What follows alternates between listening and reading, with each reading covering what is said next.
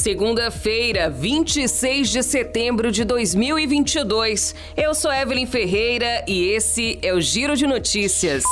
Quase 700 mil brasileiros que moram no exterior podem votar nas eleições deste ano. De acordo com o Tribunal Superior Eleitoral, o número é quase 40% maior que o da última eleição geral em 2018, quando ultrapassou 500 mil. Os eleitores brasileiros vão poder votar em 181 cidades estrangeiras exclusivamente para os cargos de presidente e vice-presidente da República. Lisboa é a cidade com maior quantidade de eleitores, seguida de Miami e Boston, ambas nos Estados Unidos.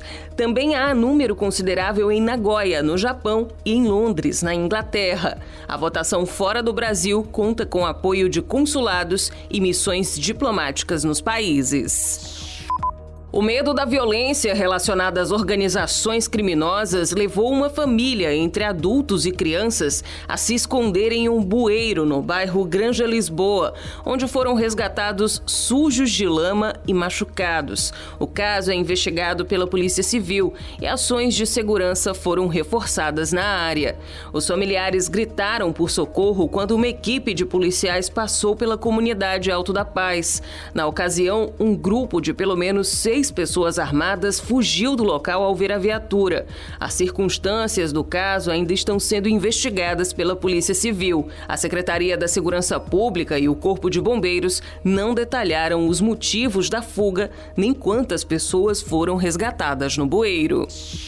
Mais uma vez, o sorteio da Mega Sena terminou sem um grande vencedor. O concurso realizado neste fim de semana não teve acertadores das seis dezenas. Os números sorteados foram 1, 10, 27, 36, 37 e 45.